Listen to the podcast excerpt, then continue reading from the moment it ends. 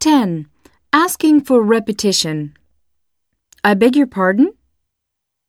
Could you pass me the mustard? I beg your pardon?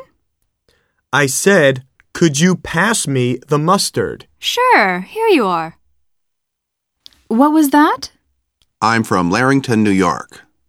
I'm sorry. What was that? Larrington.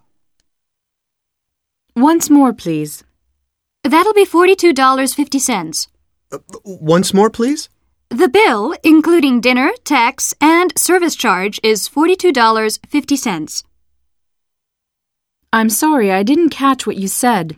Then change to the J and go all the way to Central Station.